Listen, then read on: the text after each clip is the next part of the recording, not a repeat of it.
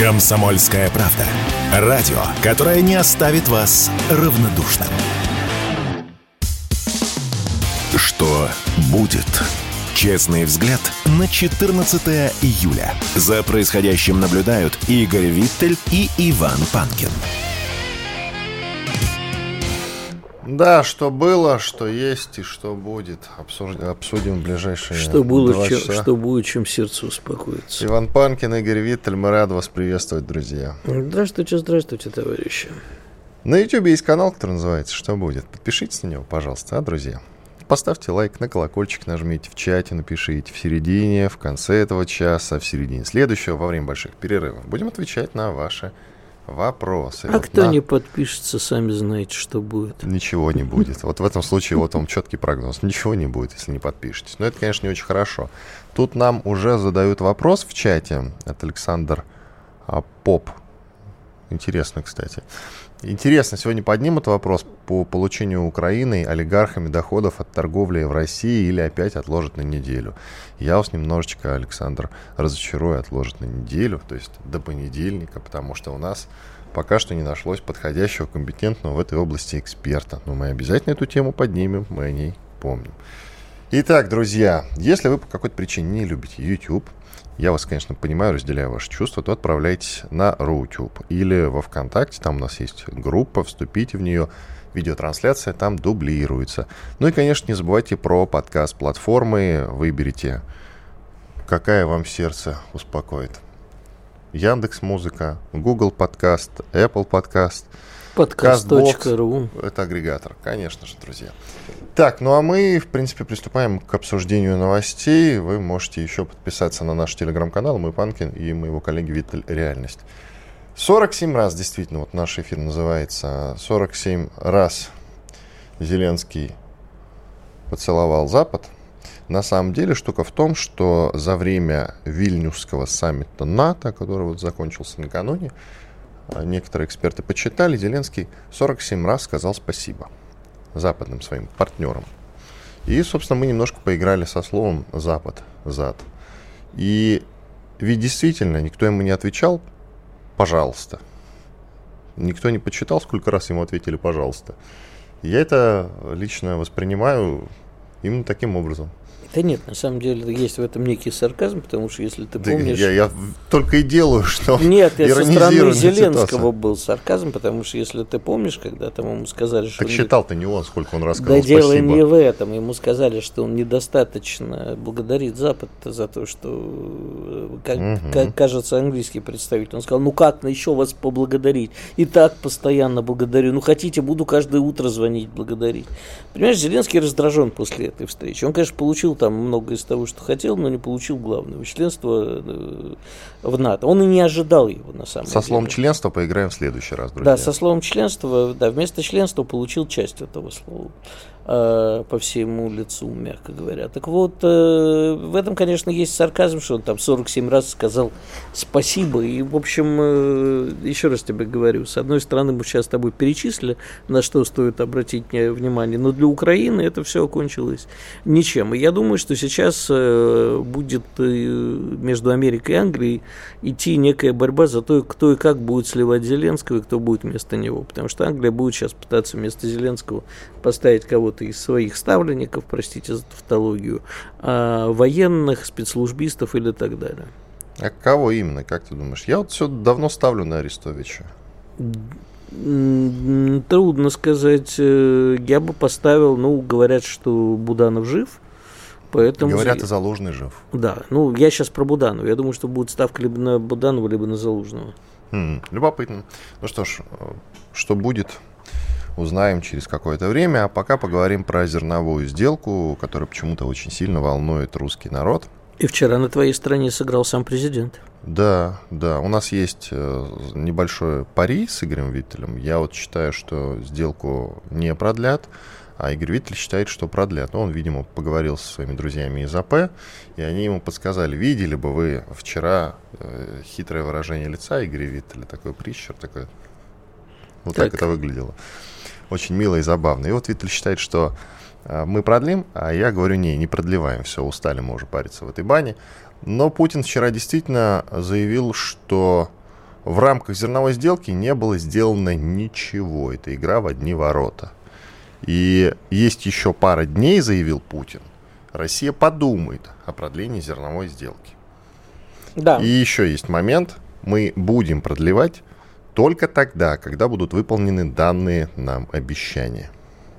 Ну, прошу вас, мистер. Ну что, в общем, э, Владимир Владимирович продемонстрировал, что, в общем, э, у него красные линии кончились, по крайней мере, по поводу зерновой сделки. И э, давайте-ка, ребята, идите нам тоже навстречу. Я не знаю, о чем они там поговорили с Эрдоганом, и говорили ли. Эрдоган сказал, что они все объяснили по поводу Азова. Короче, сейчас будем смотреть э, очередной сериал Путин же что сказал? Что если не будут э, наши условия э, учтены.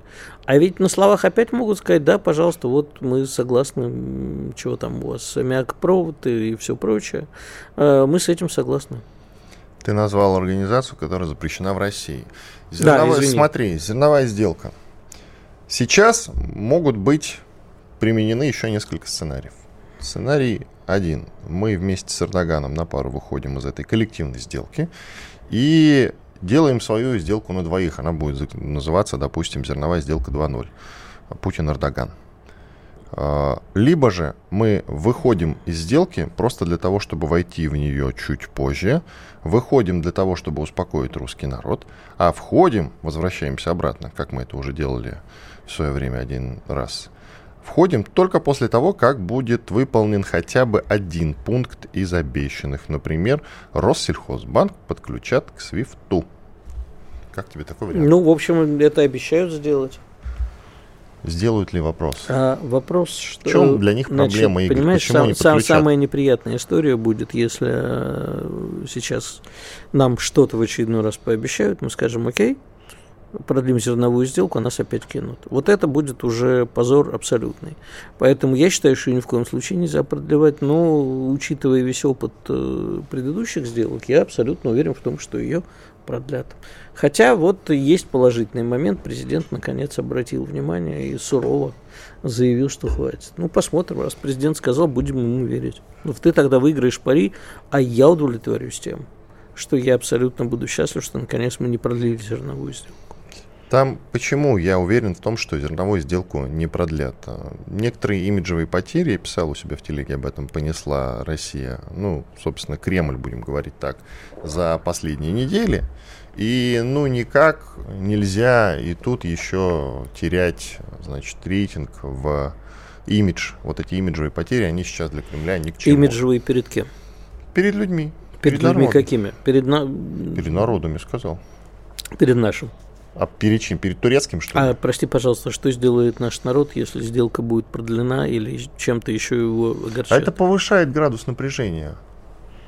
Как тебе сказать? Ты думаешь, что там плевать, что ли? Ну, не плевать, но, в общем, ничего же не, не происходит. Народ не, не возмущается, не говорит. Ну, секундочку, как... секундочку. Бурлит в социальных сетях потихонечку, и все. Вот это бурление может вылиться на улице. Это зачем? Нет, не может. Недостаточно Ты знаешь, про Пригожина мы тоже думали, что не может такого И быть. что с Пригожиным случилось?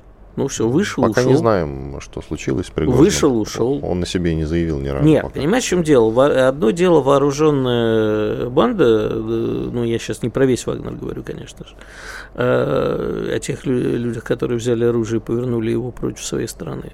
Это одно. А народ, э, ну, возмущается, для чего социальные сети существуют, для чего существует наш эфир. Вот для того, чтобы мы говорили, народ э, в комментах говорил, какие сволочи, как они могут это говорить, так бульк-бульк, и все. Так что э, насчет э, имиджевых потерь, э, они существуют исключительно на бумаге. Мы с тобой уже неоднократно говорили, что у нас в стране вообще э, институт репутации отсутствует, и государственный, и корпоративный. Вот что бы ни делали корпорации, все равно ничего не, не Ты знаешь, мне почему-то кажется, что сейчас а Путину особенно не... Для Путина это важно сейчас. И Кремлю в целом не плевать на эту историю? Ну, понимаешь, э, во-первых, нет такого понятия, как Кремль в целом. Есть разные башни, а, которые тоже у них э, свои взгляды на происходящее. А, а Путину никогда не плевать. Ну, в общем, никак это не повлияет ни на что. Если ты намекаешь на выборы, то нет, они пройдут все. Нет, вообще не намекал на выборы. Ну, а что тогда? Я знаю, что будет на выборах.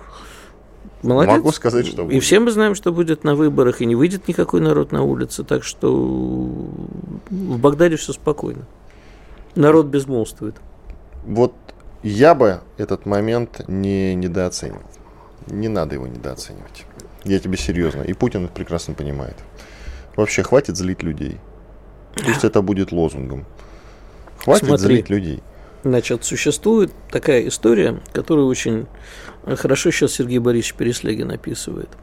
А существующая элита абсолютно не способна управлять страной во время специальной военной операции. Она не под то заточена. А менять элита на переходе никак нельзя. Поэтому, видимо, нужно будет создавать какой-то новый контур управления с людьми, э, более заточенными именно под специальную военную операцию и не под, под мирное процветание. А с этой точки зрения, возможно, да, э, недовольство народа может сыграть свою роль, чтобы выдвинуть какие-то фигуры. Вот это может быть, а во всем остальном, ну извини, я не верю ни в, ни в какие, слава богу, наверное, народные бунты. Байден опять споткнулся, поднимаясь на свой самолет по короткому трапу. Это А мы выходим в на небе, перерыв. как пел Лед Зеппелин. А мы уходим до перерыва. Иван Панкин и Игорь Виттель. Через две минуты продолжим. Никита Данюк и Владимир Варсобин подводят самые честные итоги недели и с оптимизмом смотрят в будущее.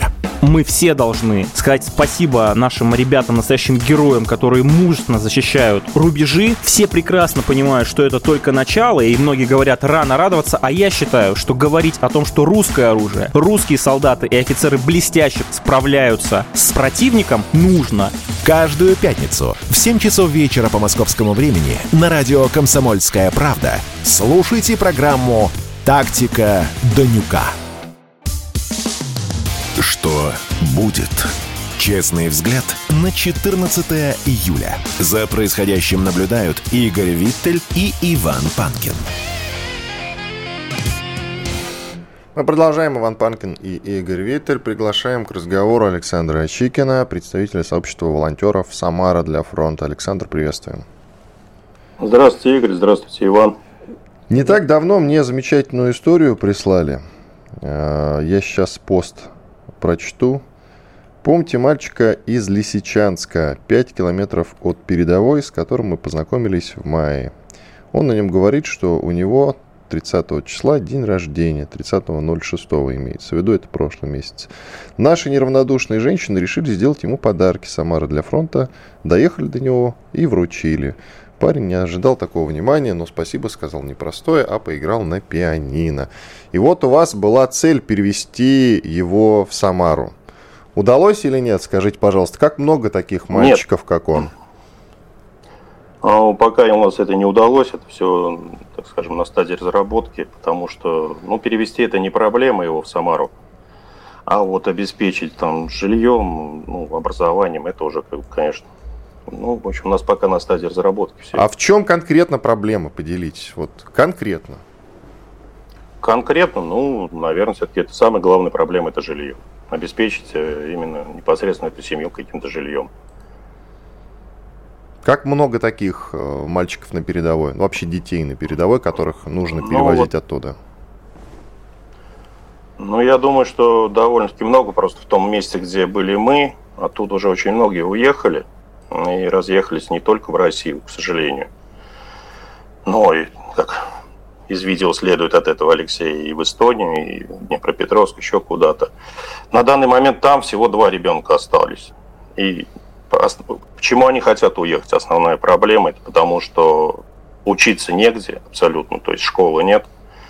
А, приходит один учитель, учит какой-то там грамоте, и вот учительница музыкальной школы приходит к нему лично, за что ей низкий поклон, потому что я не знаю, вы видели, не видели это видео, где благодарит нас мальчишка ничем иным, как сыграл День Победы.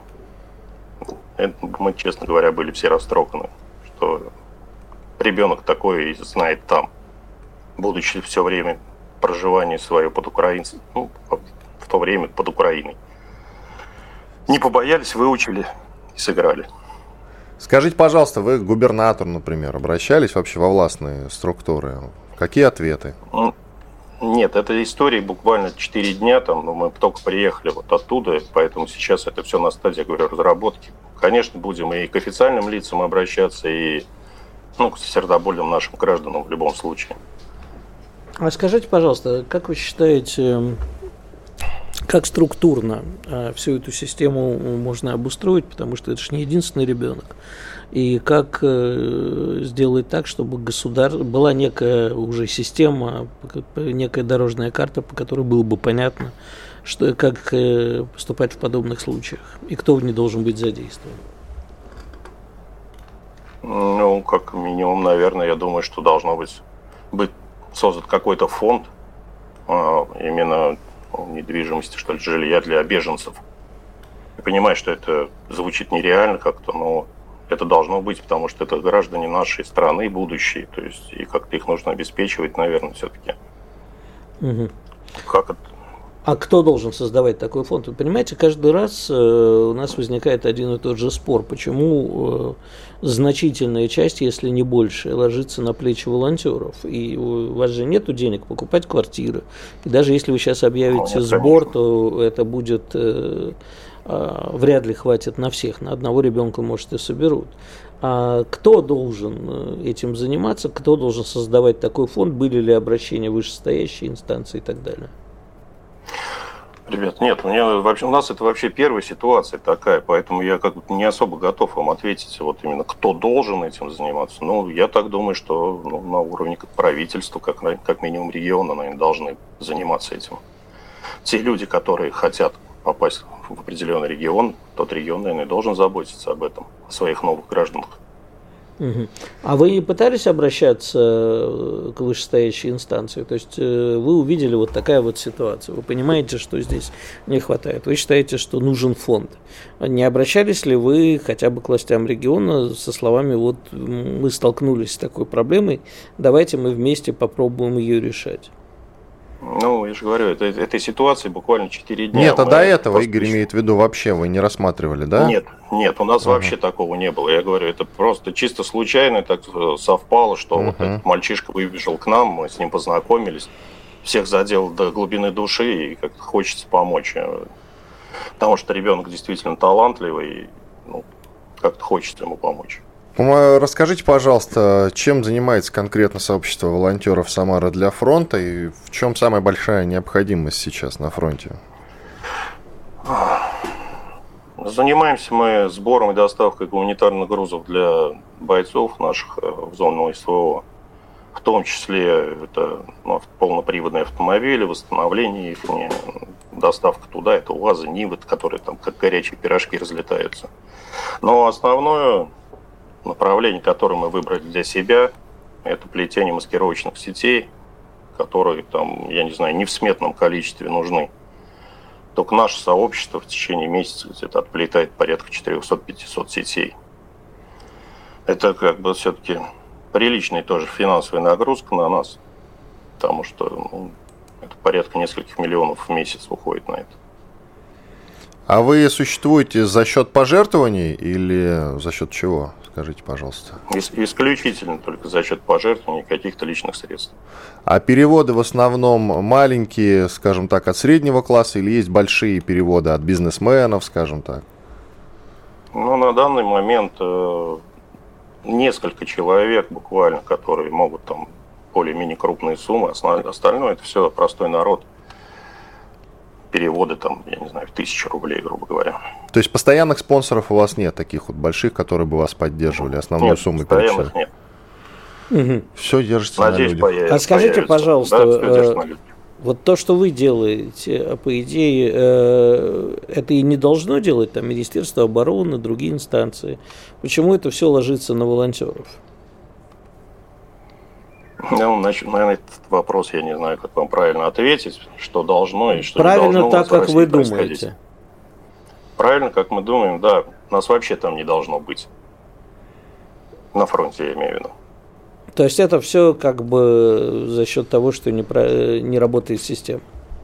Я правильно понимаю? Ну, да, ну, наверное, да, все-таки. Ну, а как по-другому это объяснить? Просто здесь дело в том, что мы своих не бросаем. И народ в любом случае будет со своей армией, со своими войнами. Хорошо, а примерно какой объем финансирования вам сейчас нужен? Вот вы говорите, там по тысяче. Объем финансирования в месяц вы имеете? Да. Ну да, Ну, я подумаю, порядка там двух-трех миллионов, наверное, перекрыл бы как-то. 2-3 миллиона. ну, А, для региона это небольшие суммы. Регион вполне себе может выделять эти деньги. но я думаю, что Но надо это все-таки... же только наша группа. Да. а Я- сколько таких групп, как вы, в той же Самаре? Ну, Той же Самаре, ну, не один десяток, это точно. Не один десяток. Тогда уже 30 миллионов получается. Да, ну слушай, э, у нас э, большое количество радиослушателей. Пока регион решает, обратите внимание, в том числе и на самарские. Мы к разным призываем вас с Иваном участием в волонтерской деятельности, но вот э, здесь, если вам близка это именно эта тема, то я думаю, вы легко можете найти телеграм-канал или написать нам с Иваном. Мы подскажем координаты. Ну, да, конечно, просто каждый раз начинаешь думать, вот в одной Самаре не один десяток, каждому нужно 2-3 миллиона. Да, речь идет, ну, грубо говоря, о 50 миллионах в месяц. В стране сколько у нас да хоть бы субъект- 30 уж найти, что-то в Да. самом деле. В Ребят, это нужно не нам. Я понимаю, фронту. нет, я имею в виду, что для того, чтобы закрыть те дыры, которые вы закрываете на фронте. Значит, сколько у нас субъектов федерации? Вот и считай, что в э, месяц нужно примерно полмиллиарда. Ну, это очень грубые подсчеты, вот так вот. Государство может их выделить? Я думаю, что государство может выделить, но э, систему доставки, закупки и так далее все равно будет лежать на волонтерах. Вопрос, что может государство. Да лишь бы они в деньгах не нуждались. Вот, поэтому Элементарно. закрывать полмиллиарда в месяц частными пожертвованиями, я считаю, что это как-то... это- и это я еще очень грубо посчитал. Я уверен, что... Ну, Я так думаю, что это намного больше. Да, на но это самом я деле. так и исхожу, из э, самых минимальных таких историй. Если даже посмотреть на сборы ваших коллег, то там сотнями, наверное, уже миллионов исчисляется. Спасибо вам большое. Александр Чикин, представитель сообщества волонтеров Самара для фронта, был с нами. Друзья, обратите, пожалуйста, свое внимание на Самару для фронта. Помогите, чем сможете. Ну а мальчику из Лисичанска мы желаем, конечно, поскорее перебраться в ту же Самару, например. Ну, просто потому, что дети не должны жить на прифронтовой полосе. Я в этом уверен. Так что, друзья, давайте все сделаем. И в Самаре, если вы нас слушаете, чем-то можете помочь, то, пожалуйста, выйдите на сообщество волонтеров Самара для фронта, предложите свою помощь тем же жильем, например. Ну и я надеюсь, что потом не будет никаких проблем а, с документами, как это у нас часто бывает. И документы тоже люди, то есть мальчик и его семья оперативно получат. А то у нас любят препоны вставлять на ровном месте.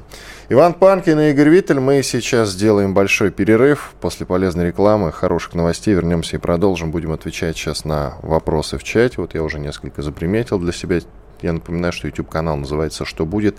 Подпишите на колокольчик, нажмите лайк, пожалуйста, поставьте. Все, мы уходим на перерыв. Слушайте радио «Комсомольская правда». Не переключайтесь, делать там на других волнах нечего. Западные платформы продолжают атаковать радио «Комсомольская правда». YouTube удалил канал нашей станции. И вот теперь новый выпад. App Store убрал приложение Радио КП со своей площадки. Но обладателям айфонов не стоит расстраиваться. Вы всегда можете включить радио «Комсомольская правда» в плеере на нашем сайте radiokp.ru. Ну а для андроидов ничего не изменилось. Приложение Радио КП доступно в Google Play. Слушайте радио «Комсомольская правда». Никаких фейков, только проверенная информация. Что будет? Честный взгляд на 14 июля. За происходящим наблюдают Игорь Виттель и Иван Панкин. Мы продолжаем наш эфир а на YouTube. Идет прямая видеотрансляция. Канал называется «Что будет?». Подписывайтесь, пожалуйста, друзья. С вас лайк. И нажатие на колокольчик. И какое-нибудь в сообщение, желательно плохое про Виттеля в чате. В конце этого часа будем отвечать. В середине следующего во время больших перерывов. Обязательно. К нам присоединяется Алексей Борзенко, военный журналист. Алексей Сергеевич, мы вас приветствуем. Доброе утро. Ну, с вас итоги Вильнюсского саммита НАТО. Какими вы их видите, эти самые итоги? Ну, первый, я считаю, итог заключается в том, что Украину не приняли члены НАТО. А вы сомневались? Нет, я не сомневался. Дело в том, что НАТО не хочет вступать с нами в открытую конфронтацию и принимать участие в войне напрямую. А не хочет, потому что боится. Вот надо называть вещи своими именами, мы это видим. Э, и всячески а, отходит в сторону при любых попытках привлечь их к этому процессу напрямую. Вот. Ну, поставки оружия будут продолжаться, причем все это будет утяжеляться. И здесь это видно. И вот э, кассетные бомбы, конечно, и кассетные боеприпасы, потому что в основном здесь речь идет о снарядных боеприпасах. И в первую очередь о снарядах М864 для гаубиц 155 миллиметров – для тех самых трех семерок американских, это все будет продолжаться и будут применяться кассетные боеприпасы. Вещь это очень поганая.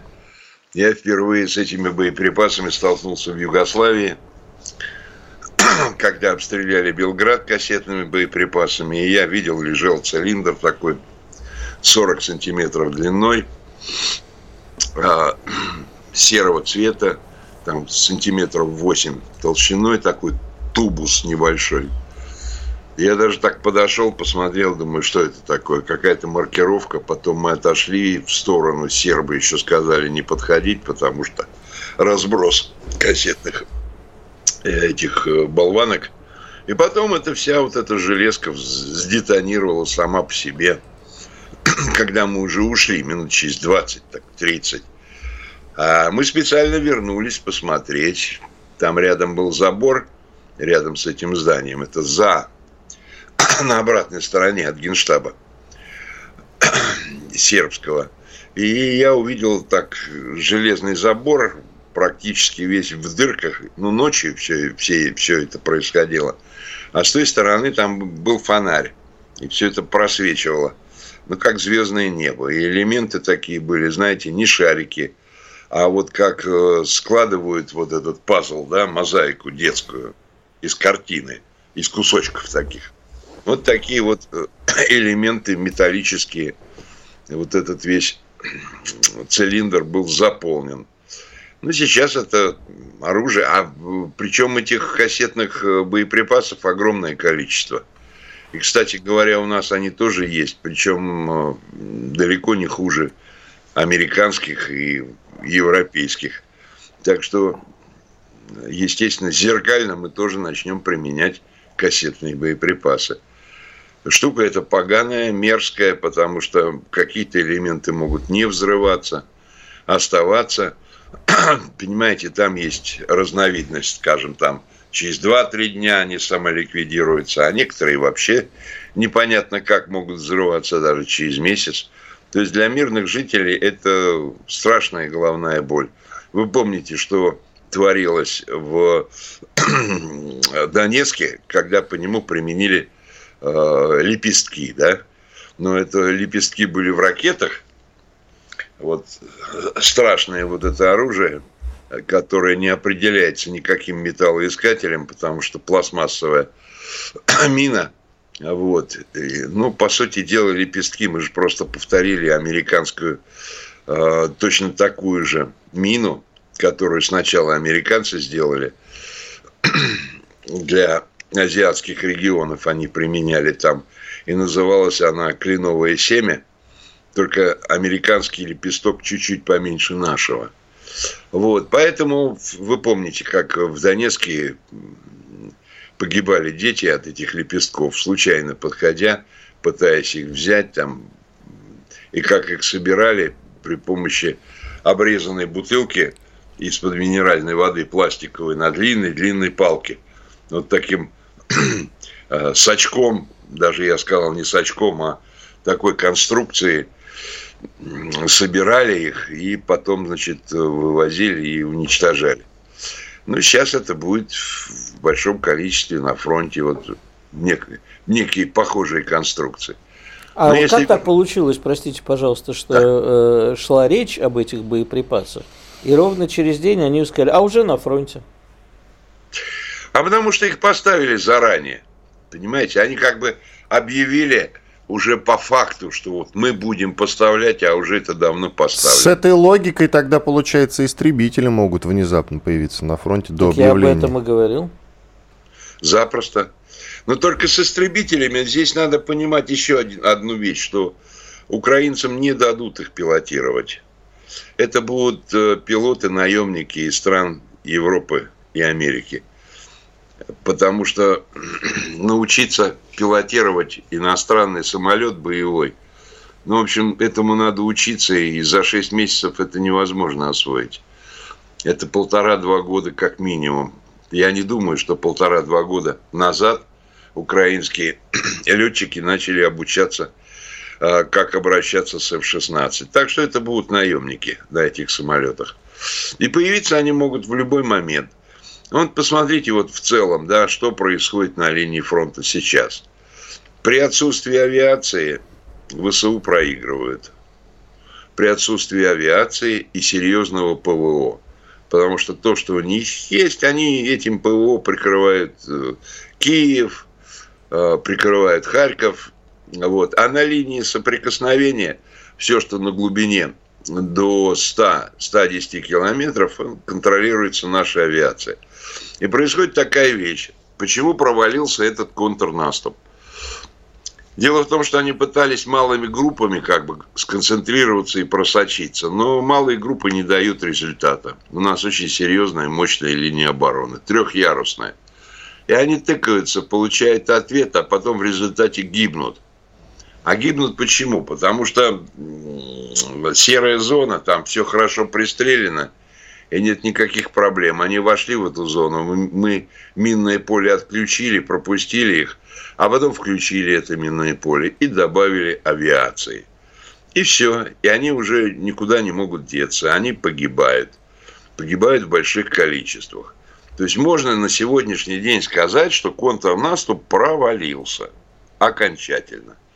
Но он же и, продолжается и... еще. Вы знаете, это уже не контрнаступ. так как мы ожидали, что они пойдут где-то группировкой 30-40 тысяч на каком-то одном участке. Нет. Это все уже, знаете, мелкие потуги. То, что у них сейчас. Вот. Но надо понимать, что мы им просто не дали сконцентрироваться. Потому что любая концентрация на каком-то участке и к технике, личного состава, вот идет первая волна наступления, она должна прорезать линию обороны. Но они практически не дошли даже до первой линии обороны. Они уничтожаются в серой зоне. Вот. А за ними должны были идти уже э, основной состав в этот прорыв, чтобы его расширить, войти внутрь и начать кошмарить всю нашу линию обороны. Этого не произошло. А почему? А мы не даем им концентрироваться. Потому что тогда начинает работать авиация, и мы даже не применяли еще стратегическую авиацию, как мы ее применяли, допустим, под Алеппо в Сирии, да? Когда взлетели наши э, белые лебеди и накрыли какую-то определенную площадь, причем тотально, фабами, кабами, этими минами – с этими бомбами, пятисотками, тысячниками, двухтысячниками, трехтысячниками, да, три тысячи э, килограммов взрывчатки, да, аналог, как меряют мощность бомб. Мы этого еще пока не применяли. И вот эта ситуация, которая сложилась, знаете, ведь э, от Юлия Цезаря до Клаузевица – Э, военная наука не меняется. Там основные позиции остаются такие, какие они были. Что за любой обороной следует наступление. Но это так должно быть. Потому что, смотрите, какая главная задача любой войны? Побыстрее ее закончить и победить. Да, только главное. мы почему-то не переходим в контрнаступление. И что-то вообще мы... об этом не слышно. Минута до перерыва. Да. я согласен с вами. Где-то по мелочи мы начинаем потихонечку наступать. Но вот таких прорывов, да, там прохода на Харьков, взятие Краматорска, э, проход километров на 70-80, как это было в годы Великой Отечественной войны, да, сейчас пока нет. И Согласен. даже предпосылок к этому нет. Вот это тревожно. Да, но этому есть объяснение. Какое, коротко сможете до перерыва? Да, недостаточное количество войск. Это, по-моему, видно всем. Хорошо, этот момент сейчас тогда будем развивать после перерыва. Обсудим поподробнее. Алексей Борзенко, военный журналист. Делаем паузу. Иван Панкин и Игорь Виттель с вами по-прежнему. Все программы «Радио Комсомольская правда» вы можете найти на Яндекс Музыке. Ищите раздел вашей любимой передачи и подписывайтесь, чтобы не пропустить новый выпуск. Радио КП на Яндекс Музыке. Это удобно, просто и всегда интересно. Что будет? Честный взгляд на 14 июля. За происходящим наблюдают Игорь Виттель и Иван Панкин. И Алексей Борзенко, военный журналист. Алексей Сергеевич, вот вы сказали, что у нас все-таки есть такой момент, как недостаток войск для нашего уже контрнаступления. Хотя ну. до этого мы говорили, что у нас, в общем-то, все в этом смысле в порядке. Более того, сам Владимир Путин говорил, что новой волны мобилизации не будет. Так может мы и наступать не собираемся? Может мы собираемся перемалывать в обороне? Мы да, я слышал это от многих военных экспертов. Давай послушаем, что скажет Алексей Сергеевич. Ну, я уже говорил, что за любой обороной всегда следует наступление. Это закон войны. Давайте с вами посмотрим. Мы не должны давать каких-то оценок операции, тому, как она ведется, но просто давайте как бы приведем сравнение. А, вот у меня отец освобождал Украину в годы Великой Отечественной войны. И тут э, недавно я полез его старые военные карты. Разложил карту Украины, на которой была четко значит, прорисована линия обороны немцев. И вы знаете, удивительно, что вся эта линия обороны четко ложится на ту линию, которая сейчас вот между, между нами и между ВСУ. По тем же самым точкам, по тем же самым уже перекопанным заново немецким окопам. Все повторяется. И вот смотрите, я почему вам говорю, давайте сравним. Вот тогда просто многое, многие вещи станут э, понятны. Ну, изначальная группировка, когда мы входили, 160 тысяч. Потом мы увеличили 200, 300. Потом увеличили еще за счет добровольцев. Теперь мы с вами сравниваем с тем, что было в годы Великой Отечественной войны, 43-44. Что у нас было? У нас было четыре фронта. Первый украинский, второй украинский, третий украинский, четвертый украинский. Еще степной в резерве, да? Значит, у нас на острие э, атаки, на острие удара стояло сначала миллион сто, двести человек, потом почти до двух миллионов человек. Вы можете сравнить, да, с тем, что мы имеем сегодня. То есть при том количестве войск, которое был у Красной Армии, мы могли делать прорывы, мы могли разрезать линию обороны противника и уходить на 70, на 80 километров внутрь. Естественно, все это происходило достаточно быстро. Если мы посмотрим вот освобождение Украины, да, сколько оно длилось? 4-6 месяцев, по сути дела, да? А сколько мы сейчас стоим? вот на этой линии соприкосновения, построенный Суровикиным с сентября прошлого года, вот считайте, сколько месяцев. Но зато линия обороны качественная и добротная, и что там не делали ВСУшники, они пробиться не могут прорезать. А у нас э, получается, да, еще здесь один показатель. В Великую Отечественную фронт был 600 километров протяженности. А у нас сейчас фронт с ВСУ сколько? 816. По-моему, даже при... тысячу. Ну, уже тысяча, но тогда говорил Герасимов, что 816. Ну, если общем, Герасимов говорил, значит 816. Да, это где-то вот приблизительная длина фронта. Вот, поэтому, ну что, конечно, должно быть наступление, но какими силами и на каком э, участке. То есть, если сравнивать с Великой Отечественной, то, конечно, освобождение Украины будет гораздо более длительно, при том количестве войск, которые у нас есть сейчас. Это же понятно. Вот. Но с НАТО, конечно, картина, она, в принципе, ясна. НАТО не, всячески хочет как бы участвовать в этой войне боеприпасами, но оставаться в стороне. Теперь о наемниках я хотел бы сказать несколько слов, потому как тема довольно интересная в последнее время. Ну, понимаете, вот как бы было несколько фаз наемников, приезда наемников на Украину. Сначала потянулись американцы, европейцы, французы, канадцы, потом убедились в том, что там тяжелые боевые действия, что такие нагрузки не для них, они привыкли в мелких конфликтах участвовать наемники, зарабатывать свои деньги, потом сидеть там в барах и отмокать в ваннах, да, а здесь э, всех бросили на линию фронта еще. Шли дожди, грязь, болезни, холод, э, питание из сухпайка, да, никаких тебе баров, никаких ресторанов, никаких девочек. И поэтому они стали уезжать. Они покидали Украину, уехали. Кто приехал на их место? Ну, уже приехали, скажем, там, бывшие соцстраны, там Албания активно участвовала, да, эти все шептеры, которые воевали в Югославии, приехали. Латинская Америка приехала. Ну, как бы уже ниже уровень, да, по ценам. Там, там ребята за 40-35 э, тысяч евро и долларов воевали в месяц, да, европейцы, западные. А здесь уже за 2-3 тысячи долларов.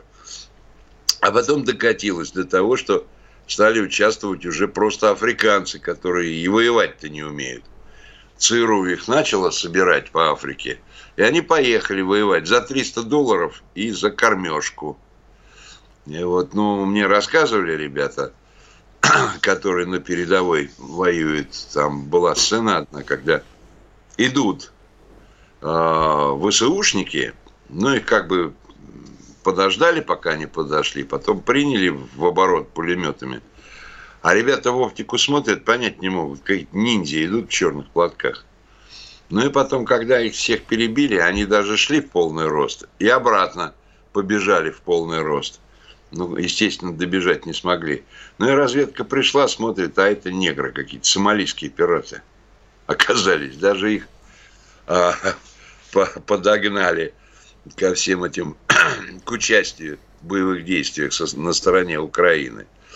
Вот, поэтому девальвировало это все наемничество на Украине при тех условиях, которые там идут, конечно, никакие наемники там ни за какие ковришки воевать не будут. Алексей что... Сергеевич, а сколько да. нам нужно сейчас дополнительно еще человек на фронт? Как вы считаете? Я не, я не знаю, это должен решать Генштаб. Понимаете, какие там планы у них, может, они на одном участке. Но, собственно, направление это будущих наступлений, они ясны, они просто математически просчитываются. Все то же самое, что было в Великую Отечественную. Это освобождение Харькова в первую очередь. Потому что Харьков – это вторая столица Украины. Понимаете? И будущее правительство, еще когда мы не возьмем Киев, оно будет уже формироваться в Харькове. Это освобождение Одессы, Николаева. Это отрезание э, режима Зеленского от выхода на Черное море. Потому что все основное тяжелое оружие идет, как ни странно, морем э, на кораблях под видом всех этих зерновых сделок. Вот. Их надо отрезать от Черного моря, и тогда будет спокойно и будет спокойно Севастополю. И это прекрасно мы понимаем, и тогда все какие-то ПВОшные системы можно будет снять с Севастополя, поставить на каком-то другом участке. До этого вопроса сколько нужно? Ну, я вам сказал, что миллион сто, миллион двести тогда шли в атаку в начале операции. э, по освобождению Украины, потом стало 2 миллиона. Но сейчас немножко другие условия, сейчас техника заменяет людей, да, сейчас уже гранату бросать э, рукой не надо, противотанковую, против «Тигра», да, сейчас есть гранатометы, артиллерия и все-все-все. Но мне сложно сказать, насколько. Ну, по логике вещей, но, конечно, должно быть какое-то увеличение. И хотя бы для ротации, нужно увеличение хотя бы для ротации, которая у нас сейчас практически отсутствует. Ротация – это особый разговор. Вы понимаете, да, что отставки некоторых генералов связаны как раз именно с этой темой. Потому что ротация необходима. Люди должны отдыхать.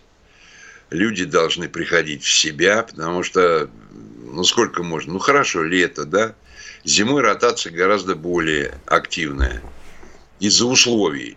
Просто потому что, ну, в блиндаже сколько ты можешь продержаться? Ну, день, два, три, да? А потом тебе нужно куда-то в теплое место, где-то помыться, где-то перышки почистить, да? А это значит располага ротационная. Ну, это, я говорю, простая ситуация. А если это 30 дней ребята воюют, да, значит, им обязательно нужен отдых. И по старым вот этим договоренностям после 30 дней участия в боевых действиях полагалось две недели отпуска. Хочешь в Крыму, Крыму приводи себя в порядок, если это лето, да? Там купайся, отъедайся. Вот, хочешь, поезжай домой. И дома приводи себя в порядок на эти две недели. Но ротации, ну, прямо скажем, нужны. Без них никуда. Вот, поэтому ситуация такая непростая. Непростая. Спасибо большое. Алексей Борзенко, военный журналист, был с нами на связи. Если без ротации, то, конечно, победы, победа, ну, как-то вот на горизонте не виднеется пока что. Нужна. Иван Панкин, Игорь Виттель. Мы сейчас сделаем большой перерыв. После этого в начале уже следующего часа вернемся и продолжим наш эфир. У нас еще очень много гостей сегодня предполагается очень много, я бы даже сказал, интересных людей. Оставайтесь с нами на радио «Комсомольская правда». Что будет? Честный взгляд на происходящее вокруг.